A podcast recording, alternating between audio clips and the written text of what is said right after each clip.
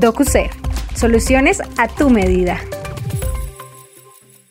Bienvenidos a todos aquellos que nos escuchan en este podcast de DocuSer, soluciones a tu medida. En esta ocasión nos acompaña Enrique Montes, Partner Development Manager de Dell Technologies desde México, para compartirnos sus conocimientos sobre los servicios que esta empresa ofrece, tales como soluciones de almacenamiento, backup, además de un tema que ha escalado de forma exponencial en el tiempo que estamos viviendo, la ciberseguridad. Bienvenido Enrique, ¿cómo te encuentras?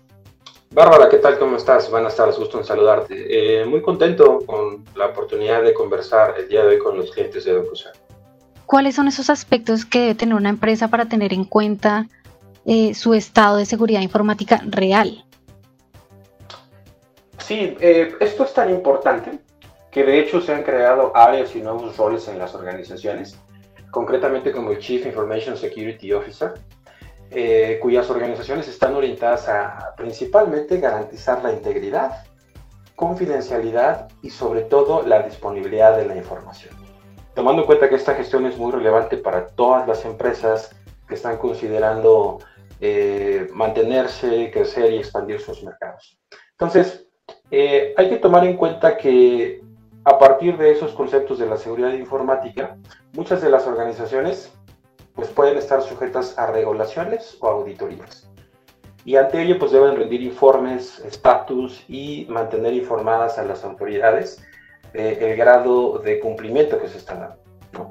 Si una de estas organizaciones no está sujeta a un marco regulatorio, eh, pues bueno, existen diferentes assessments en la industria, diferentes eh, estudios, digamos, eh, del estatus y de una serie de recomendaciones ideales para que los diferentes escenarios, no solo de seguridad, porque estamos hablando que la seguridad informática, eh, pues tiene todo un entorno y toda una aplicación específica, pero para que la organización pueda garantizar una integridad se deben considerar también aspectos de soluciones de backup and recovery, disaster recovery, continuidad de negocios, alta disponibilidad de manera tradicional.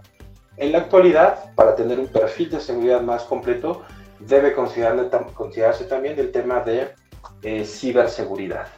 Y bueno, existen diferentes assessments en la industria, como te comentaba, y bueno, de hecho, DocuSign y Dell Technologies pueden ayudarles a las organizaciones que tengan necesidades específicas en este sentido. Bueno, ese chief que mencionas que se ha implementado en las organizaciones, ¿es el que se encarga de velar por la seguridad informática de la empresa?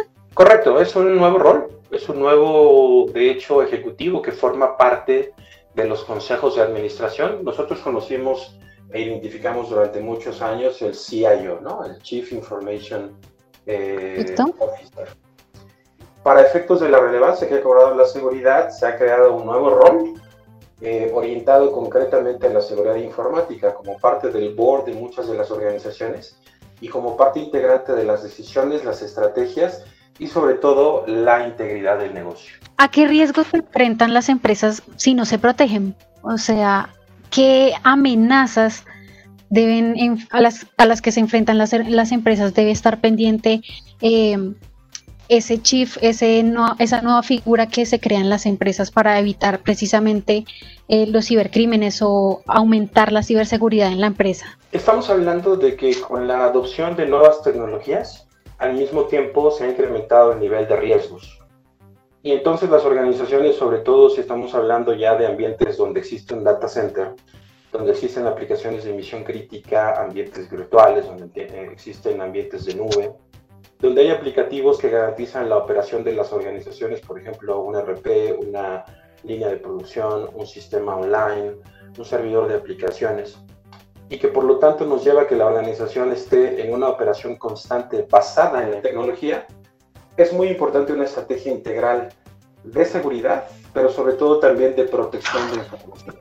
Habitualmente la seguridad informática va a estar orientada a diferentes herramientas, software, dispositivos, hardware y appliance para garantizar la integridad del perímetro de las organizaciones, es decir, que no haya alguna intrusión por medio de la red o que no haya alguna eh, problemática eh, de amenazas avanzadas predictivas.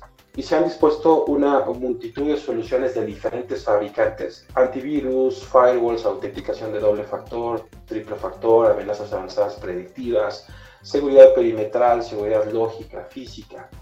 básicamente para garantizar la integridad de la infraestructura de las organizaciones. No obstante, y aún con este nivel de inversiones tan grandes, sigue habiendo ciertas vulnerabilidades, porque desafortunadamente las amenazas y los cibercriminales pues normalmente tienen un paso adelante a la sofisticación de sus herramientas y la sofisticación de sus ataques. De tal manera que nosotros consideramos que debe haber una estructura y una estrategia clara, contundente y asociada a la industria particular de seguridad informática. También contar con soluciones que actualmente garanticen la continuidad del negocio en términos de respaldo, recuperación, disaster recovery, archiving, continuidad de negocios y alta disponibilidad.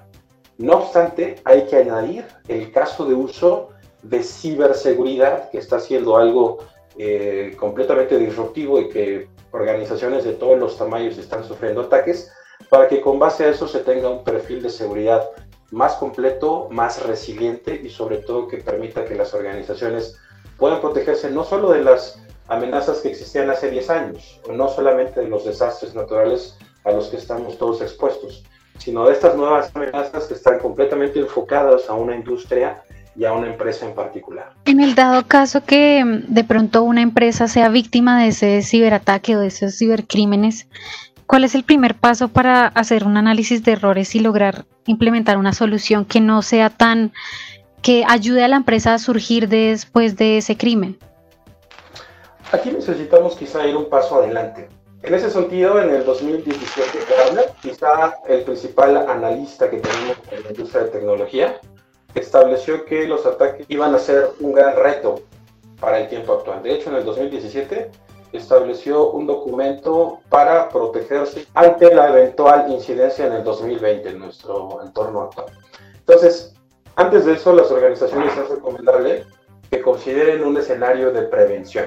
Debe que los ciberataques eh, nos van a llevar a pocos escenarios, que básicamente son las empresas que ya fueron atacadas, las que van a ser atacadas o las que no han dicho que ya fueron atacadas. Entonces, nosotros estamos eh, impulsando desde Dell Technologies como corporativo global con un portafolio muy importante, una solución disponible por supuesto a través de DocuSer que pretende justamente tomar ese problema de raíz. Antes de estar en la incidencia de un ciberataque hay que prevenirse para no tenerlo o en el caso de que se presente la incidencia, pues podernos recuperar o restaurar de la manera más dolorosa posible. ¿Qué sucede? Y quizá aquí esto nos da pie para hablar un poco más ya del tema de los ciberataques. Este tipo de eh, situaciones se están presentando de manera cada vez eh, más frecuente en todas las industrias, en todo el mundo. Ya no es algo que estamos viendo de manera aislada en alguna parte del mundo y un gran corporativo. Ya estamos teniendo incidencias en Latinoamérica y en las principales economías del mundo. Eh, concretamente en Latinoamérica las principales cuatro economías son Brasil, México, Colombia y Argentina. Por esa razón y por lógica son el objetivo primordial de los cibercriminales, porque finalmente hay recursos económicos. Asimismo, en estas geografías está creciendo la adopción de nuevas tecnologías en el proceso de transformación digital. No obstante, no está creciendo a esa misma velocidad la adopción de soluciones modelas ante ransomware, por ejemplo. No estamos hablando de que son intentos de secuestro de información ante los cuales si el cliente es atacado exitosamente y no tiene preparada una infraestructura resiliente para ese tipo de escenarios, se va a ver obligado a tres escenarios que los tres son muy complicados. Pagar un secuestro, normalmente a través de una criptomoneda, y lo que los va a llevar a la gestión de un digital wallet y de un presupuesto que no tienen y que nadie aprobó para pagar el rescate si es que sus datos estuvieron comprometidos y efectivamente no tienen un punto de regreso seguro. El segundo escenario es negociar, pero hay que recordar que estamos negociando con cibercriminales, de tal manera que no tenemos ningún tipo de garantía. Ya se ha dado el caso de que cuando se pretende negociar con estos cibercriminales y pagarles menos de lo que exigen inicialmente con el rescate, bueno, pues pareciera que lamentablemente se emula al secuestro eh, tradicional, digamos, cuando se pone en riesgo desafortunadamente la integridad de una persona. Y donde vimos muchos casos terribles donde el hecho de pagar un secuestro desafortunadamente no garantizó la integridad física de la persona. Algo similar sucede. Cuando se pretende negociar con un cibercriminal, él puede tomar la decisión de liberar el porcentaje de pago que hayas llevado a cabo con relación a tus datos. Es decir, me pagaste el 60-70% de lo que te estaba exigiendo. Bueno, voy a liberarte el 60-70% de tus datos y el otro 30% va a ser destruido, no vas a tener la posibilidad de recuperar. Es complicadísimo también el segundo escenario. El tercer escenario quizás el más complicado y consta en que el cliente, ya que fue atacado sin tener ningún tipo de prevención en ese sentido, no obstante tener soluciones de, seguridad, no obstante tener disaster recovery, no obstante que tuvo un área de seguridad, hay organizaciones de todos los niveles y todos los tamaños que fueron atacadas. Reconstruir la información desde una infraestructura que no fue diseñada o que no está considerada para esos procesos puede llevar semanas, meses con evidentemente las consecuencias en términos de imagen, reputación, tiempo e implicaciones. Actualmente, finalmente para comentar, para concluir este, este, esta parte, hay ya empresas en Latinoamérica especializándose en desencripción de información y que están ofreciendo sus servicios para eh, apoyar en estos casos que se están observando, ¿no? Normalmente estos servicios están orientados eh, por dispositivo. Pongamos el ejemplo, un servidor eh, tiene honorarios de entre 3 y 6 mil dólares por desencriptarlo. Hay organizaciones que están acudiendo a este tipo de casas consultoras o de empresas especializadas. No obstante, en el contrato, en el show que se firma con estas empresas, se establece y el cliente acepta de conformidad que del 15 al 45% de la data contenida en el dispositivo se va a destruir en el proceso de desencripción. Y tiene cierta lógica, porque estas organizaciones van a poner en marcha eh, algoritmos, inteligencia y demás de desencripción que no es compatible con la tecnología que encriptó de inicio la información. Y entonces en ese proceso va a perderse información. ¿Qué sucede si en ese 15 a 35% de la data estaba información de una patente de una empresa o de un producto, o estaba una base de datos de prepago, o estaba un componente de un core bancario? o información de mercadeo, de competencia, de posicionamiento, de go-to-market. Entonces estaríamos hablando de que las organizaciones podrían perder información valiosísima y esto alrededor de lo que comentamos desde el inicio del valor de los datos y de la información. Ese valor, em, pues últimamente creo que muchas empresas también utilizan la nube y se está posicionando como una forma de almacenamiento de la información, ¿verdad, Enrique? Mm, sí, correcto. Pero ¿qué tan seguro es? ¿Sí? ¿Qué tan seguro eh, es que puede una empresa confiar al 100% en, en subir sus datos a la nube? El, modelo de cómputo en la nube eh, me parece que es un, paradigma que llegó para quedarse. ¿no? Eh, también es así que muchas de las organizaciones y de los participantes en este segmento son muy exitosos y son muy grandes. desde el punto de vista de las organizaciones es importante tener en cuenta eh, diferentes consideraciones antes de subir a la nube. La expectativa inicial de muchas de las organizaciones, de las áreas de infraestructura, de los CIOs, de los responsables de tecnología, es que una infraestructura de nube sea la extensión de su centro de datos. Y que entonces puedan tener las diferentes cargas en una localidad distinta, con un menor costo, sin que tengan que hacer una inversión en un nuevo centro de datos en un sitio secundario o en una infraestructura en un service provider tradicional. Las consideraciones que hay que tomar en cuenta normalmente son de seguridad, de costos, de latencia y de desempeño. Eh, ¿Por qué hablamos de seguridad? Básicamente porque los proveedores de nube pública no se responsabilizan ni garantizan la seguridad y la integridad de los datos que estés gestionando en su infraestructura. De hecho, al igual, cuando tú firmas el agreement online con un proveedor de nube pública, se establece y tú aceptas de conformidad que el responsable de llevar a cabo las actividades rutinarias de protección, respaldo, archiving de tu información eres tú. Evidentemente el proveedor de nube pública te da los elementos para que en su infraestructura tú implementes lo que consideres necesario para proteger tus datos.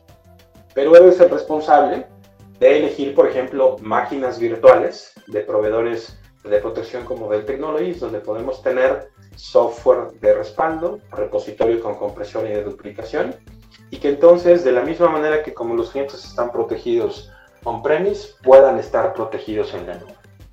El tema eh, económico también hay que considerarlo. En primera instancia, si se hace un ejercicio básico inicial, pues evidentemente puede ser muy conveniente migrar algunas cargas a la nube por temas de costos. Pero, ¿qué sucede si nosotros cambiamos de estrategia en el siguiente año? Como justamente está sucediendo en el momento actual. Hemos tenido que reconsiderar, recalcular los diferentes escenarios y bueno, también podemos tener en un determinado momento eh, una reducción, reducción presupuestaria importante. Entonces, el tema de costos también es algo a considerar porque si nosotros queremos descargar información que ya vive en la nube, queremos hacer un download, por ejemplo, de 10, 15, 20 terabytes que estén en un proveedor de nube pública, esos costos van a ser muy altos. Y bueno, se han dado casos, inclusive tenemos algunos escenarios de clientes en Colombia, donde, bueno, pues han tenido que mantener sus modelos de operación en la nube por la implicación de descargar la información y podérsela llevar a otro repositorio, a otro escenario. Por esa razón, estamos ante nuevos acontecimientos importantes con los modelos de multicloud, donde básicamente se pretende beneficiar al cliente en ese sentido. El tema de desempeño también, para finalizar esta parte, es fundamental porque está bien tener la expectativa de que la nube va a ser una extensión de mi centro de datos, pero entonces tendremos que considerar enlaces importantes, infraestructura redundante y por supuesto eh, una infraestructura de protección también en la nube.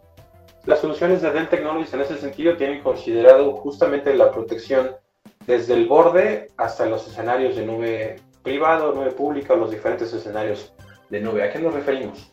La protección del endpoint, incluso el desktop laptop, pasando por los ambientes virtuales, pasando por los ambientes de data center, bases de datos relacionales, aplicativos empresariales y los diferentes escenarios y las diferentes cargas que las organizaciones van colocando en una nube híbrida o concretamente en una nube pública. También en los principales tres fabricantes de nube pública tenemos disponibles nuestras máquinas virtuales en sus marketplaces para que el cliente tenga la posibilidad de gestionar y de proteger su información desde el borde hasta los escenarios de nube pública que establece. Hay otra situación que creo que es importante comentar hay varias organizaciones en, el mundo y en Latinoamérica que han adoptado y que, digamos, ya vivieron la experiencia de la nube. Ya estuvieron algunos años y han vuelto a un escenario parte on-premise, parte en la nube, que, creemos va a ser algo que va a prevalecer en muchos sentidos.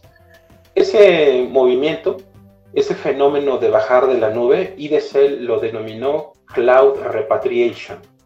Es decir, bajar la infraestructura y las cargas de trabajo que se tenían en la nube para volverlas a colocar un premise, pero resultando esto, muchas de las organizaciones están ahora en un modelo de nube híbrido, donde quizá ya se replantearon qué cargas sí son susceptibles a mantenerse on-premise, sí se van a requerir, sí son altamente transaccionales y sujetas a control y a gestión mucho más cercano, y qué cargas como por ejemplo las de larga retención sí, sin lugar a dudas, tiene sentido mandar a un proveedor de nube pública.